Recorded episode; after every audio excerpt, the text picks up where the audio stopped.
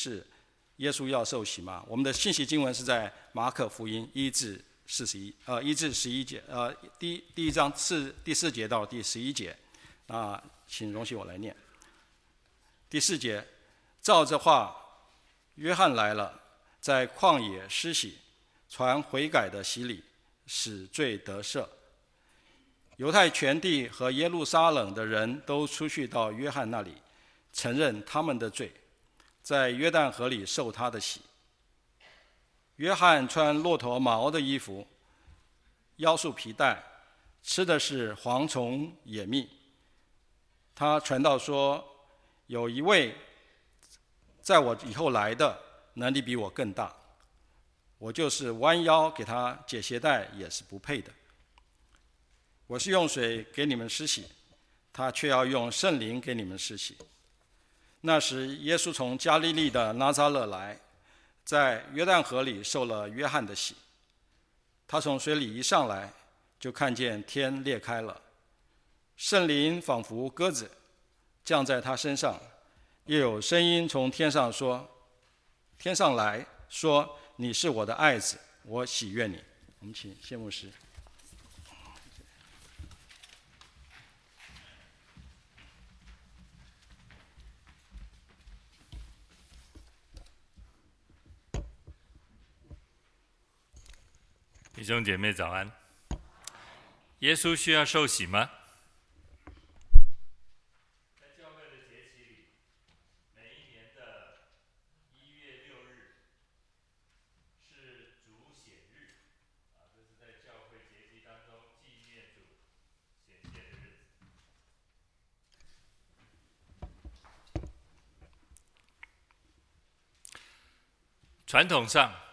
我们在主显日后面那一个主日，也就是今天啊，一月七号，这个主日是纪念耶稣基督受洗的日子。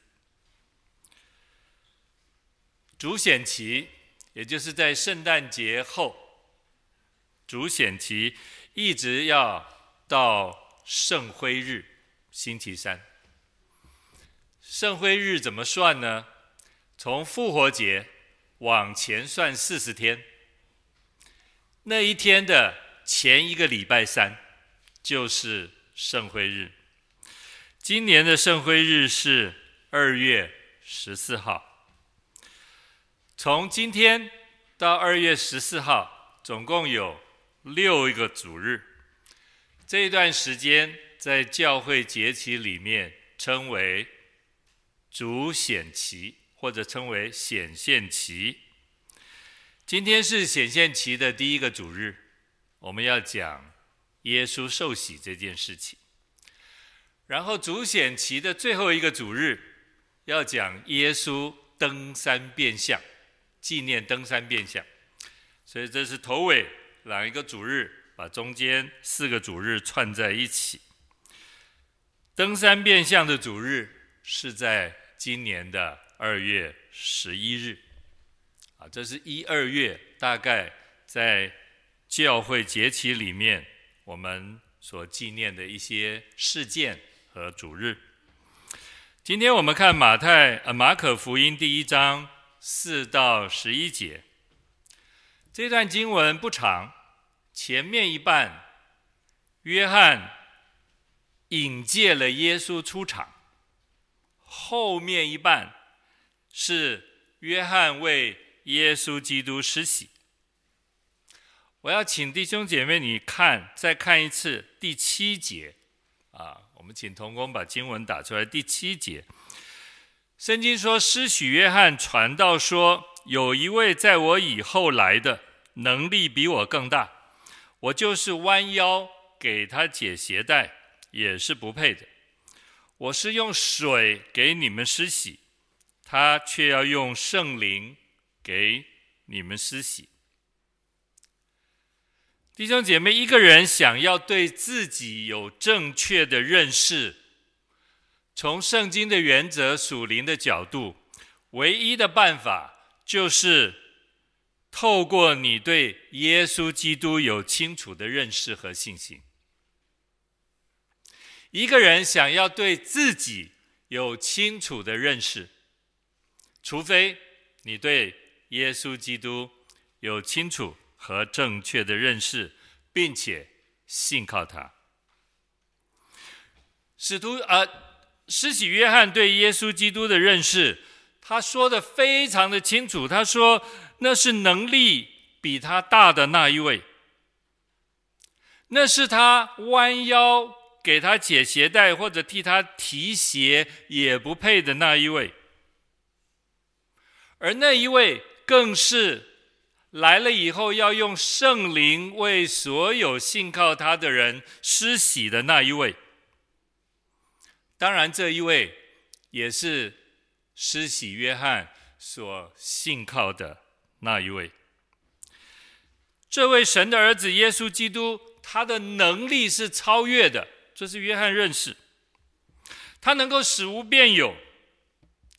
今天的参考经文在创世纪里面，马上就让我们看到这位使无变有、有超越能力的上帝，他其实就是我们的创造主。你要认识耶稣，他是你我的创造主。神借着他创造了诸世界。你我们要敬拜的是敬拜这位创造主。各位，我们千万不能把受造物拿来作为我们敬拜的对象，除非我们认识这位创造主，否则我们非常容易把这个世界。许许多多的事情成为我们敬拜的对象。在创世纪里面告诉我们，圣父、圣子、圣灵这位三位一体的真神，他们是用话语、用道来创造了这个世界，而世界就这样产生。神的灵运行在水面上。上帝分开了水，上帝分开了黑暗与光明，有晚上，有早上。神看这事是好的。约翰认识耶稣这位上帝的儿子是尊贵的，是荣耀的。使徒保罗告诉我们，他本有神的形象，不以自己与神同等为强夺的。反倒虚己，取了奴仆的形象，成为人的样式。这位从神成为人的耶稣基督，他圣洁，他无瑕疵，以致你我带罪之身、带罪之人，我们是无法来到这位上帝儿子的面前。我们无法来到圣洁又荣耀上帝的面前，因为我们有罪。即使我们用最卑微的方式，施洗约翰说：“我为他提鞋、解鞋带都不配。”各位，这可能是当时最卑微的一种方式、一种服侍、一种工作了。如果我们不认识这位上帝的全能，不认识他的超越，不认识他的尊贵荣耀，我们根本不知道，我们用最谦卑的方式，我们都不能服侍他，我们也不能来到他的面前。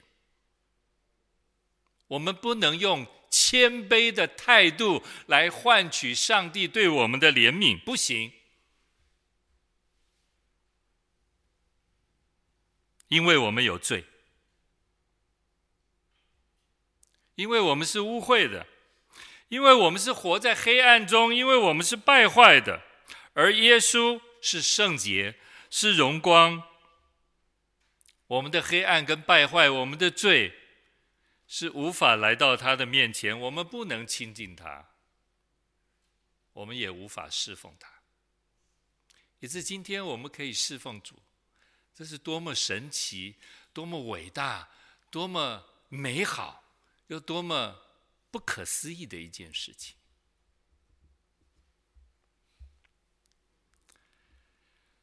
在我们还做罪人的时候，耶稣为我们死在十字架上。他用自己的血，我们称为宝血，来涂抹我们的过犯，为要洗净我们的罪。耶稣基督用他的自己废掉了冤仇，是神与我们的冤仇。我们落在罪里面，上帝对我们有一种愤怒，而这个愤怒是无法排解的。各位，你读诗篇九十，你就知道，上帝对罪人是有一种愤怒的，而那个愤怒是必须倾倒、必须发泄出来，神与人之间才能和好。而这个愤怒，就是借着他的儿子耶稣基督被钉死在十字架上，上帝把他所有对罪人的愤怒倾倒在他儿子耶稣的身上，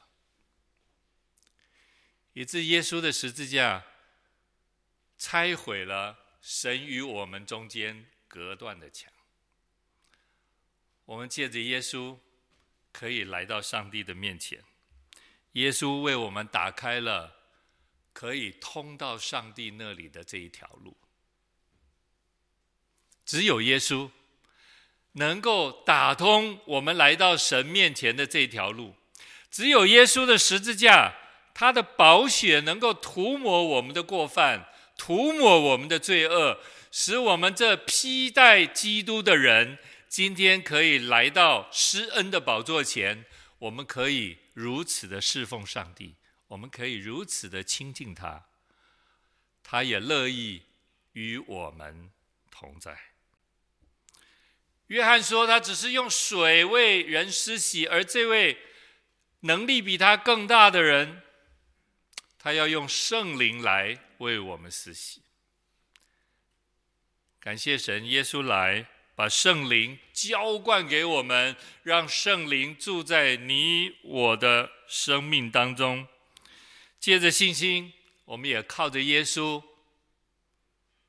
在圣灵里显出，也结出满有圣灵果子的生命样式。施洗约翰因为这么深刻跟准确的认识耶稣基督，所以他对自己的位分、自己的侍奉、自己的角色也有。正确的认识，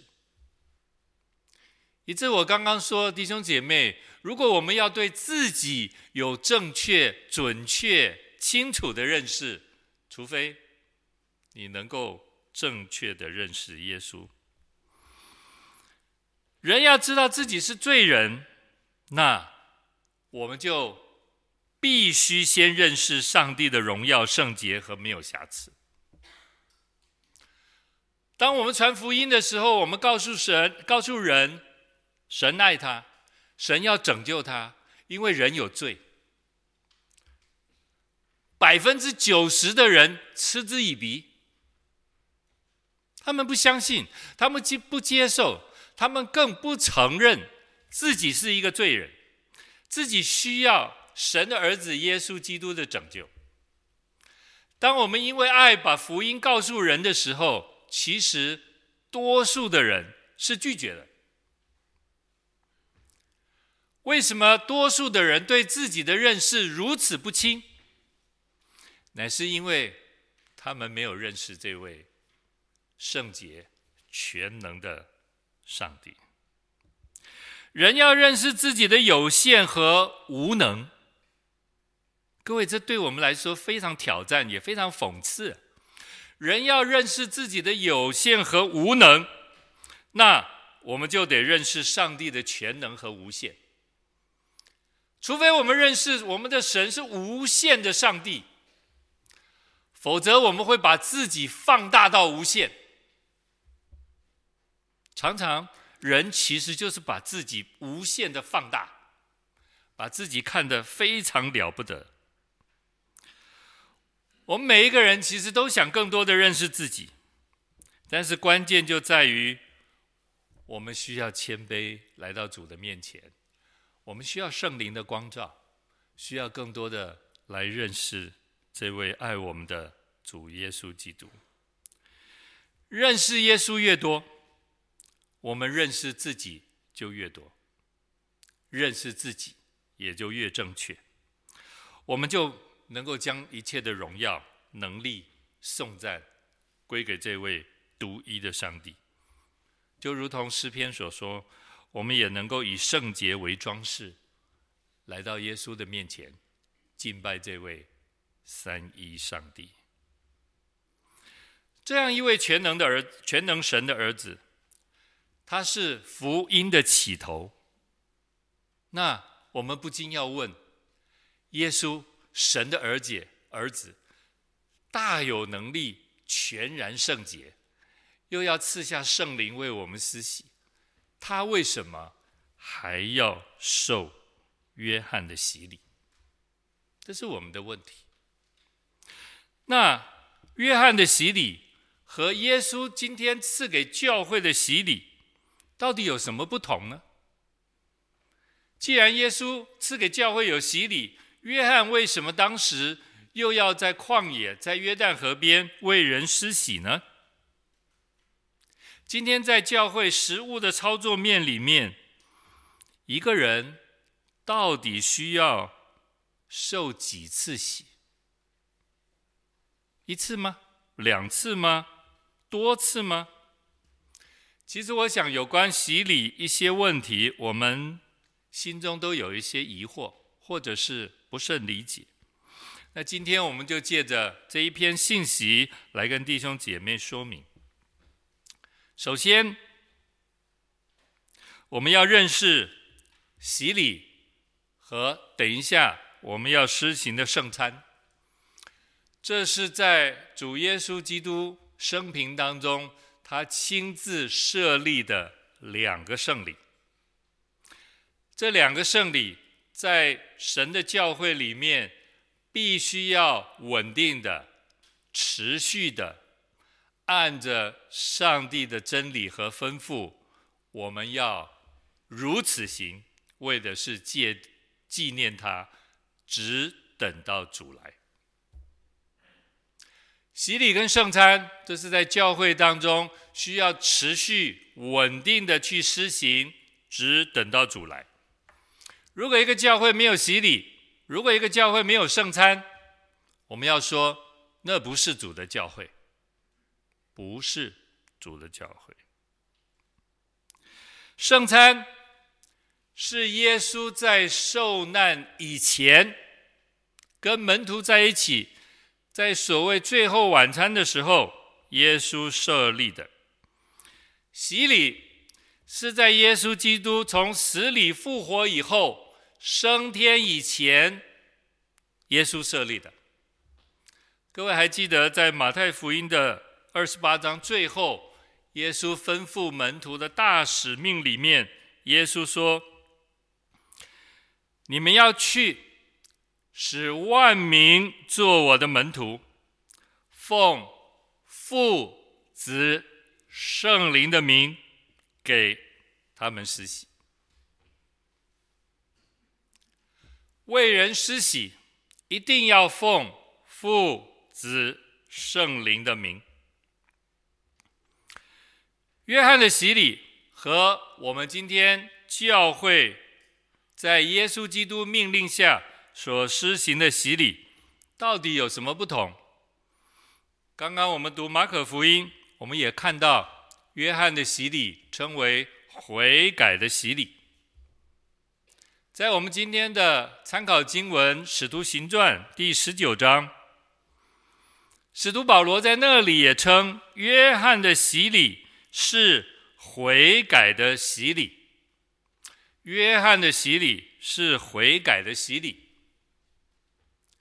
约翰说：“那在我以后来的能力比我更大，他要用圣灵给你们施洗。”所以从约翰自己的表达和约翰的作为，我们知道，约翰的洗礼是预备性的工作。约翰的洗礼是象征性的工作，就像约翰的服事一样，他是耶稣基督的开路先锋。约翰一切所做的，包括预备人心，都是为耶稣基督预备道路。所以，约翰的服事也是暂时的，只有耶稣基督来，耶稣的侍奉才是永恒的。约翰在这里强调，有一位以后要来的，能力比他大，给他提鞋甚或解鞋带都不配。而这位在后面要来的，要用圣灵来为我们施洗。约翰在表达这件事情的时候，其实他在向当时的犹太人宣告：透过水洗这件事情，天国近了。各位还记得约翰出来传道的时候，约翰的传道的内容是“天国近了”，你们都要悔改受洗。约翰不断的在宣告天国近了。各位，约翰约翰在向当时的犹太人宣告，上帝要亲自的在地上，在人的心中展现上帝的王权。这位上帝要亲自的来到地上，他要进入到人类的历史当中，他要亲自的成为人。生活在他百姓的当中。耶稣来，他的名字就是他要把自己的百姓从罪恶里拯救出来。所以，约翰的洗礼是要人悔改、预备自己，并且归向耶稣基督。当约翰带着两个门徒看见耶稣的时候，约翰就告诉他的门徒：“看哪，除去世人罪孽的天主羔羊。”约翰的使命，约翰的责任，就是他要把耶稣介绍给他的门徒，介绍给当时世代的犹太人。这是约翰非常重要的工作，包括约翰的洗礼，就是预备人的心。悔改，要来迎接这一位从神成为人在世的君王。约翰的悔改洗礼，其实就是为当时的罪人所预备的。耶稣没有罪，所以他当然不需要接受约翰的洗礼。耶稣没有罪，他是唯一一位不需要接受约翰的洗礼。但是我们看圣经没有这样子记载发展下去，耶稣反而接受了约翰的洗礼。在马太福音那里说，约翰呃，耶稣说：“你暂且许我，因为我们理当尽诸般的义。”也就是耶稣还是要约翰替他施洗，为了尽诸般的义。各位，尽诸般的义到底是什么意思？我想我们用其他角度比较宽广的来理解，为什么耶稣要接受约翰的洗礼。第一个，耶稣接受约翰的洗礼，表示他与你我的认同。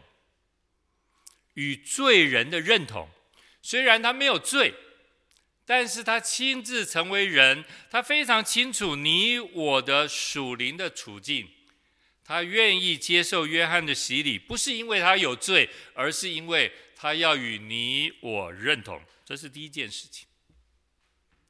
第二件事情，约翰接受耶稣接受约翰的洗礼，也表明了。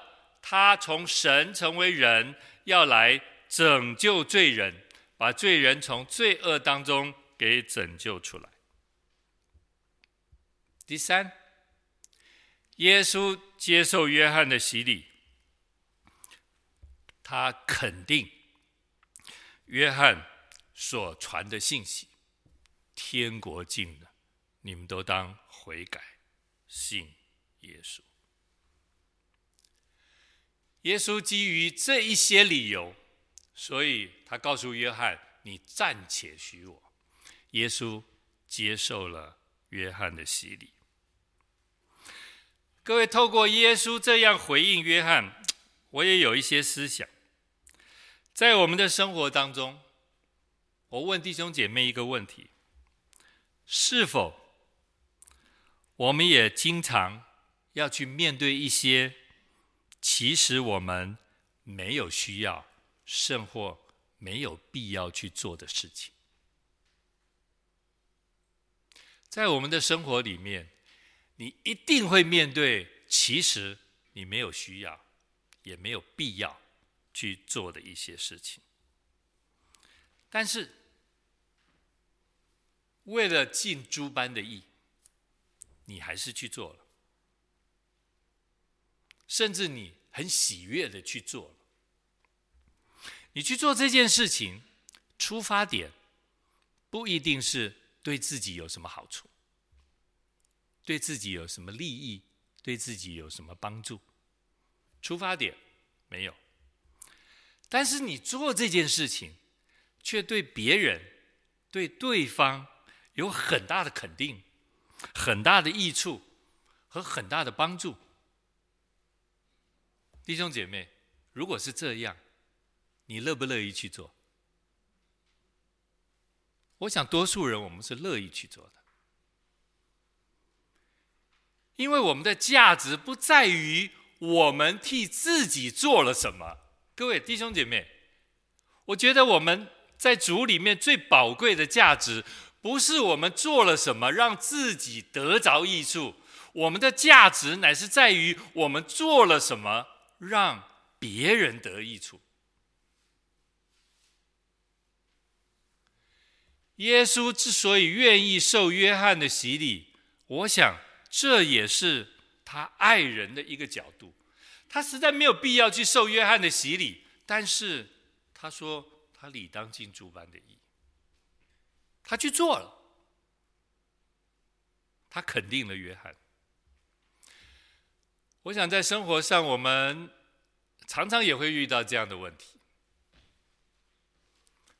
去做，对自己不一定有什么帮助，但是却对别人是一个很大的肯定，很大的帮助。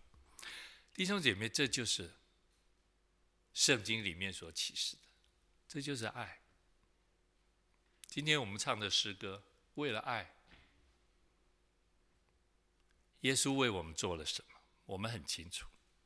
但为了爱，我们愿意为耶稣、为主、为教会、为弟兄姐妹，或者为你的家人，或者为你的邻舍，你愿意做一些什么吗？保罗在哥林多前书的爱篇，在爱的真谛这段经文里面，保罗特别的强调，爱是不求自己的益处。如果我们在信心当中做很多的事情，不是为了自己，我想其实在我们的生活当中，无形中就实践了，也见证了上帝的爱。在我们当中，耶稣教导我们，凡事不要以利己的角度出发，而是能够以利他的角度来思考和行动。我想，上帝要赐给你我的喜悦，在这样的思维和行动当中，一定是丰富的，一定是满足的。在今天教会的洗礼里面，跟约翰的洗礼有什么不同呢？好，我想我要从三个角度来各位跟各位分享，有非常大的不同。今天教会的洗礼，第一件事情，表达了我们与主的连结。使徒保罗说：“我们受洗是归入基督的死。”也就是我们受洗，乃是在信心里，在属灵里，是与耶稣基督同死、同埋葬、同复活，并且一同坐在天上。使徒保罗说：“我们受洗是能够带出这样属灵的真理，也就是我们的受洗是表达了我们与主连结非常紧密的这种生命连结关系。当然，我们与主连结也表达了我们与天父的连结，也表达了我们与圣灵的连结。”当我们众人在信心里面都受洗归入主的名下，其实我们都在基督耶稣的身体里面。弟兄姐妹，你我就不是没有关系的，而你我是在基督里面有非常亲密关系，有属灵关系，从现在直到永远的关系。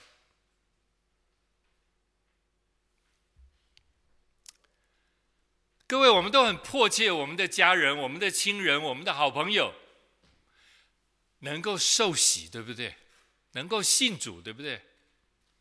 为什么我们有这么强烈的、迫切的盼望、希望、期待？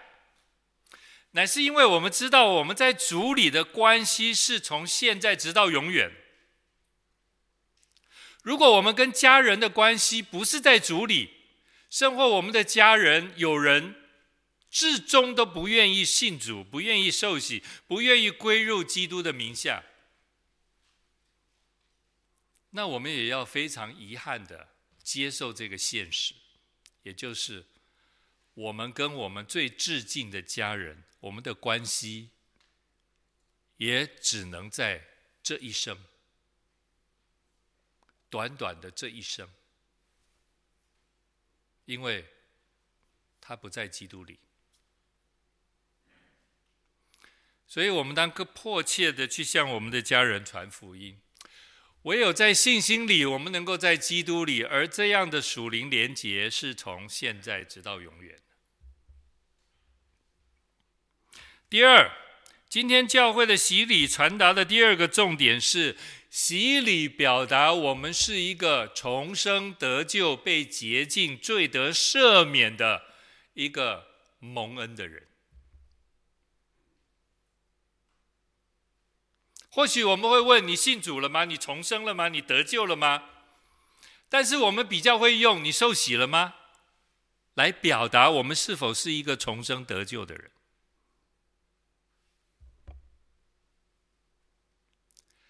这是在洗礼当中所带出第二个属灵的意义。洗礼表示我们已经在基督的宝血里面罪得赦免了。旧约里面有许多洁净的礼仪，而那个礼仪就是用水洗来表达洁净的礼仪。各位，旧约洁净的礼仪，其实在基督里一直延续到今天。今天教会奉父子圣灵的名，用水为弟兄姐妹施洗，为信靠的人施洗，也表达了我们在主宝血当中的分别为圣。我们在罪恶当中的污秽，透过水洗的表达，成为一个披戴基督而洁净的人。在新约的洗礼当中，其实更深沉的表达，耶稣为我们圣洁，为我们除罪，使我们可以完全像他。透过信心，也透过水洗的表达，我们是一个罪得赦免的人。第三。今天教会的洗礼是你我因信称义的记号，因信称义的记号。各位，你一定要记得，我们得救是因着信心，洗礼受洗只是你我信心的得救的一个记号而已。洗礼只是记号。不是得救的必要条件。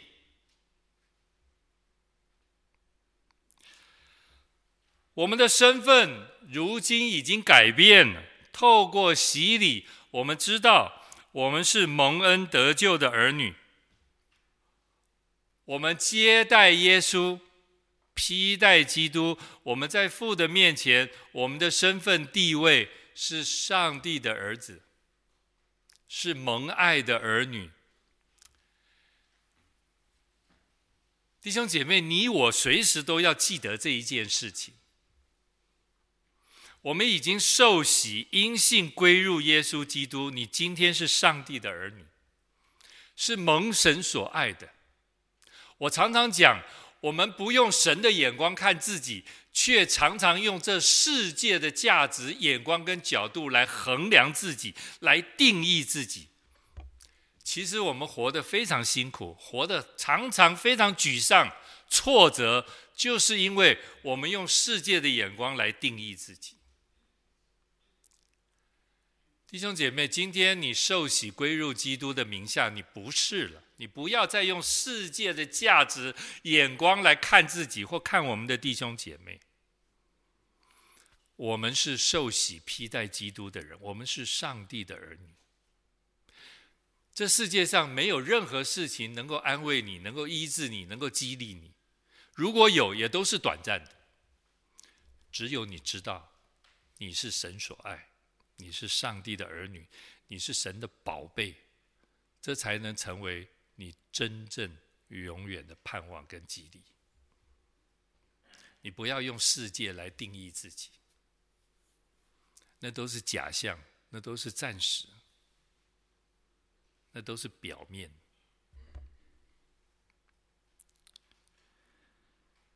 我们今天是上帝的儿女，所以各位，你我今天在教会或者我们在生活当中，我们要服侍主，我们当然喜乐。如果你真的认识这位主耶稣基督，我鼓励你受洗，你绝对不会推辞，因为洗礼就是你得救，就是你因信称义。唯一的记号，这是在你我生命当中非常重要的一个记号。所以，当保罗路过以弗所的时候，他遇到了一些曾经接受过约翰洗礼的人，保罗就问他们：“你们是否受了圣灵？”然后，这些受过约翰洗礼的人说。没有，也未曾听见有圣灵赐下来，没听过。这件事好像也没有发生在我们身上。然后保罗就奉耶稣基督的名为这十二个人施洗。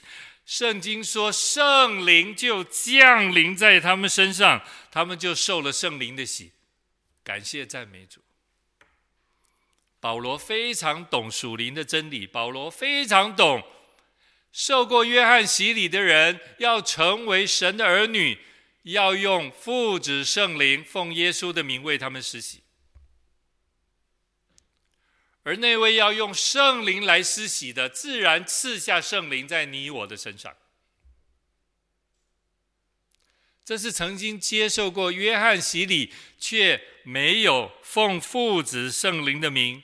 施洗的人，他们的属灵的过程，而使徒保罗非常精准地掌握到这属灵的要诀。这一件事情其实也帮助我们了解，施洗约翰的洗礼是暂时的，是过渡的，在他以后。所有的人都要奉父子圣灵的名受洗归入基督的名下，这也是今天耶稣赐给教会我们在这里施行的洗礼，因为唯有这个洗礼才具有它的永恒性。保罗的做法，你不要误会。以为我们可以受洗超过一次以上，弟兄姐妹，教会的洗礼，一个人一生只可以有一次。一个人一生只可以有一次。只要你那一次的洗礼是奉父子圣灵的名所施的洗。这个洗礼是真实的，这个洗礼是有效的。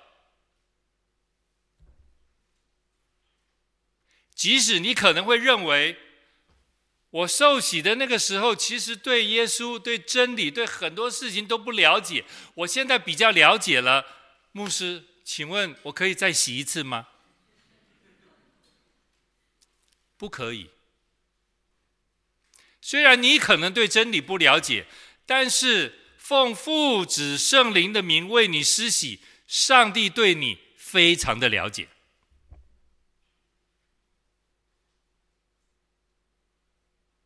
或许我们还有一个问题：今天我很渴慕的来到教会，我也领受了所谓基要真理，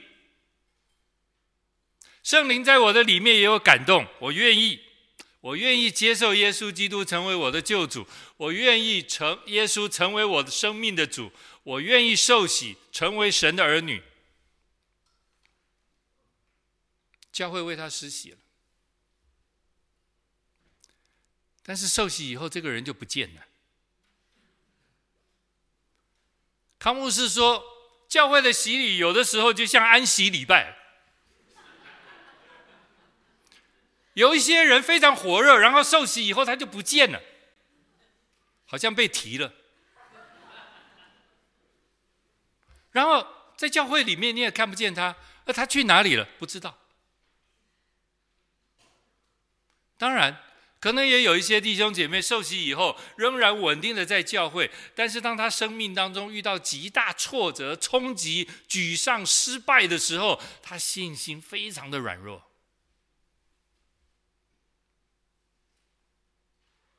甚至他怀疑这位真实的上帝是否存在。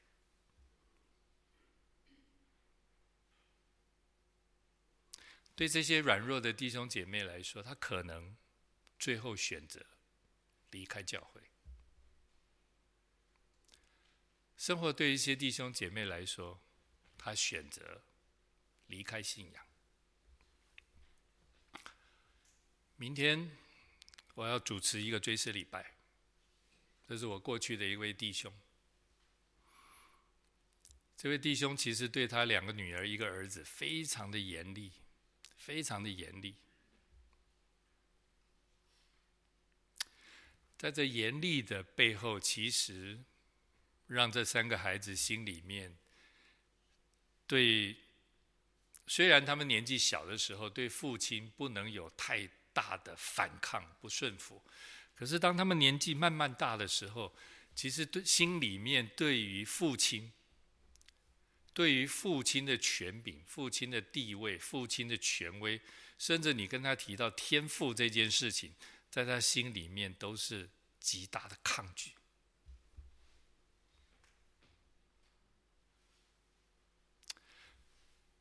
明天要为这个弟兄办安息礼拜的时候，上个礼拜我打电话给他的儿子，跟他儿子约了见面，聊了以后，我才知道。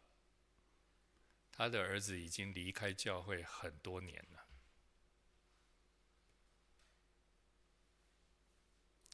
各位，我们或许都很急迫的、强烈的希望我们的儿女能够跟我们一样，好好的来到教会做礼拜，好好的信上帝。但是我们用的方法到底对不对？我们平常的措辞、表达、生活。到底对我们的孩子是正面的影响，还是负面的影响？其实这个弟兄的三个孩子都已经离开教会，离开教会。我不能说他们不信主了，但是在我的询问当中，我知道他们现在已经完全摆脱所谓的教会生活或者信仰生活。那我们会问：那这样的人，原来他的信心是有的吗？原来他受的洗有效吗？弟兄姐妹，即使这样，他受的洗还是有效的。你不能说他以前信，现在不信了，那他受的洗就白受了，没用，没效。各位，我们洗礼这件事情是奉父子圣灵的名，不是奉你的名，也不是奉我的名。奉父子圣灵的名为人施洗这件事情，不在乎你的反应是什么，你的属灵状况是什么。洗礼这件事情是有效的。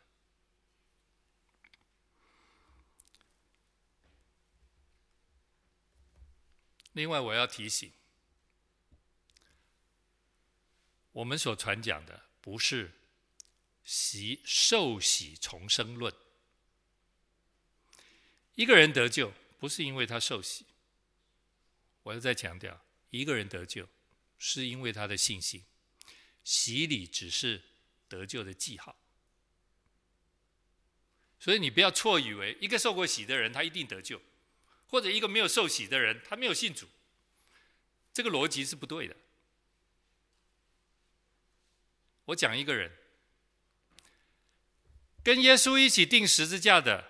旁边那个悔改的强盗，耶稣对他说：“今日你就要与我同在乐园里。”各位，他受洗了没？他得救了没？感谢主。他为什么得救？因为他的信心啊，不是因为耶稣说：“你下来，我为你施洗。”不是，不是因为他受洗。所以弟兄姐妹，受洗只是我们生命得救的一个记号。一个人有没有受洗，不代表他是否得救。但是一个重生得救的人，必然愿意受洗。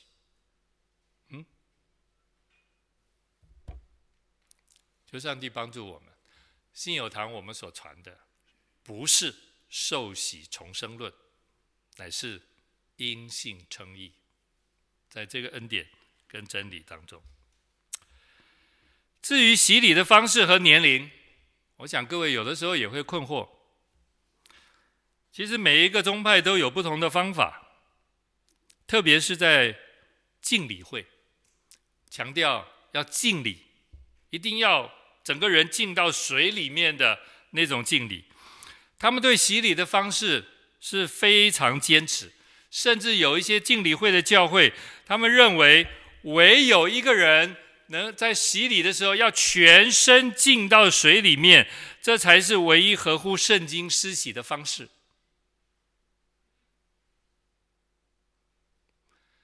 他们不认为点水礼是一个合乎圣经的方式。所以，如果弟兄姐妹你在信友堂接受的是点水礼，有一天你搬家，或者你有什么其他的原因，你要去一个浸信会教会的聚会，如果那个浸信会对洗礼这件事情非常坚持的话，他会要你重洗一次。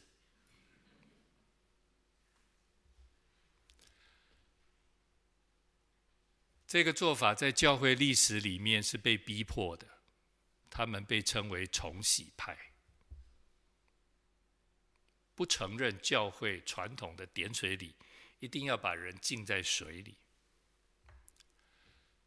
固然浸礼会有这样的坚持，但是我想，包括长老会、包括改革宗、包括信义会、路德会，或者今天的天主教，其实还是沿袭着用点水的方式来为人施洗。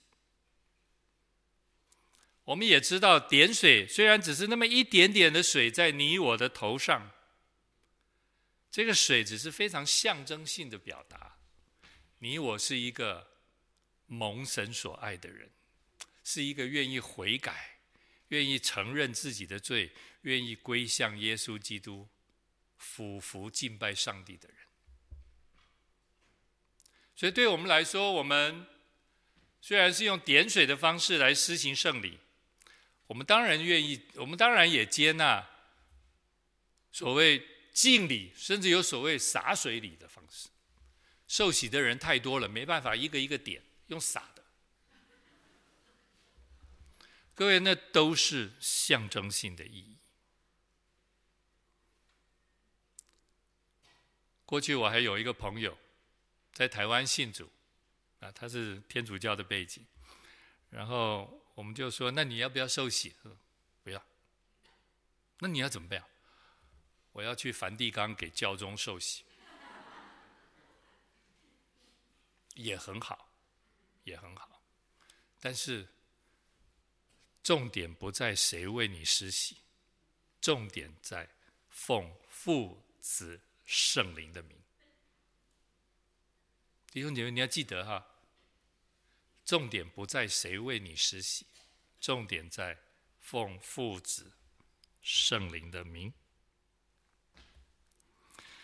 所以一个人只需要受洗一次，我们即使是用点水礼，你也不要觉得嗯，水太少了，好像 属灵的力道不够，我需要。一桶水这样浇下来，不需要弟兄姐妹，你水再多也是象征性的意义。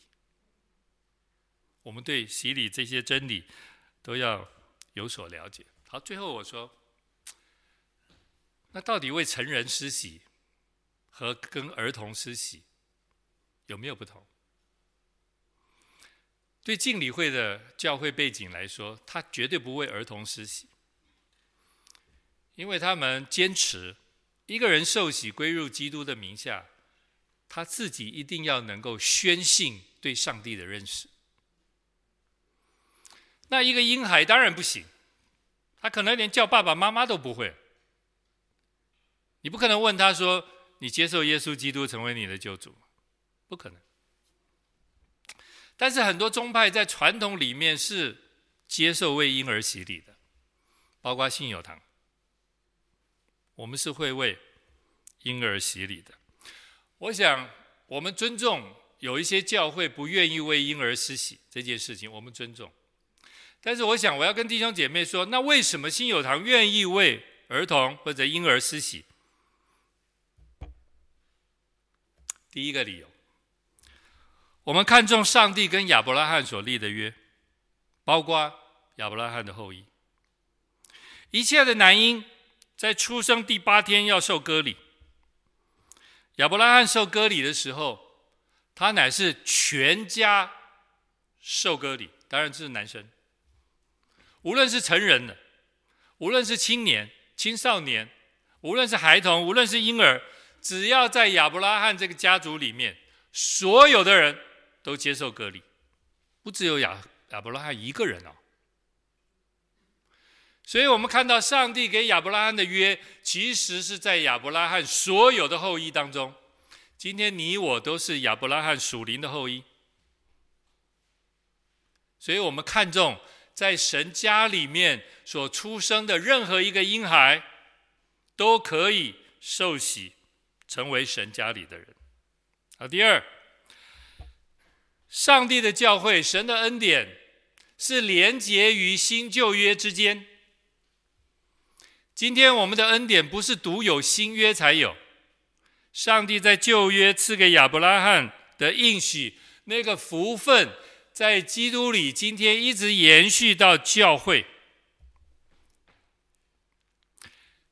亚伯拉罕的福，今天是在信心里成为你我这些属灵儿女的祝福，因为我们是亚伯拉罕属灵的后裔。我们是照着上帝的应许承受产业的。虽然你我的信心是接受产业的必要条件之一，但是我们之所以能够承受产业，那是出于上帝的应许，不是你我的表现。好，第三。今天的洗礼已经取代了旧约的割礼，我们受的都不是人手所行的割礼。既然第八天出生的婴孩要割礼，那为什么在教会出生的婴孩不能接受洗礼？既然洗礼已经取代了割礼，所以我们会接受今天在教会出生的孩子们，我们愿意用洗礼。代替割礼来为他们完成这个恩典。第四，在《使徒行传》里面记载了若干家庭，而这些家庭在听了福音以后，他们就全家信主。各位，你怎么样理解全家？只有成年人吗？那些孩童或者婴孩不属于全家里的人吗？基于这些圣经的理由，信友堂，生活包括许多的宗派，我们仍然会为婴儿施洗。但是我刚刚说过了，洗礼不代表一个得一个人的得救哦，因为我们不是高举受洗重生论呢。一个婴孩他受了洗，不表示这个婴孩他得救哦。这个婴孩到他长大的某一天，教会有责任要告诉他基要真理，然后这个孩子要在众人面前宣告他的信仰内容，他要宣信他自己，然后教会要为他施行坚证礼，坚证礼就是一个无水的礼，坚证礼不能够再用水了。因为一个人一辈子只能用一次水洗，所以坚证礼是一个无水的洗礼。我们等于要重新的宣达、表达，这一个受过婴儿洗的孩子，今天长大了，他能够宣信他的信仰，在基督里成为一个重生得救的人。所以，一个受过婴儿洗的人，没有经历过。坚证礼，这样的人是不可以领圣餐的。啊，我要强调，你受过婴儿洗，但是你没有行过坚证礼，你仍然不可以领圣餐。这我们要回到保罗在哥林多前书第十一章里面那些保罗在谈圣餐的那些原则。你如果不会分辨，你如果不会不知道悔改，你如果不知道这件事是上帝的耶稣基督的身体，你就是吃喝自己的罪。所以对孩子来说，如果他太小，他虽然受过洗，他也不能领圣餐，除非他举行过坚证礼，他清楚了，他是一个蒙恩得救的人，从那以后，他才可以开始跟我们领圣餐。所以，一个受过洗的人不一定能领圣餐。这个弟兄姐妹，我们要清楚这件事情。昨天晚上有一个姐妹打电话到我们家来，碧林师母接的。这个姐妹非常的软弱，她问了一个问题，就是我们今天要讲的。她说：“师母，我可以再受洗一次吗？”因为她很软弱。她觉得洗礼这件事情好像能够使她被坚固起来，但是师母很清楚的跟她表达，就是我刚刚所讲的内容，然后跟他说，那一次他奉父子圣灵的名，按着信心真实的洗礼是有效的。或许我们可能要常常回到那个时候。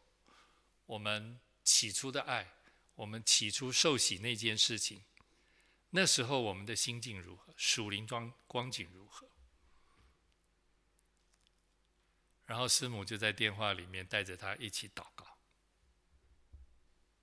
我们很清楚的告诉这位姐妹，只要受洗一次就好了，不要把洗礼。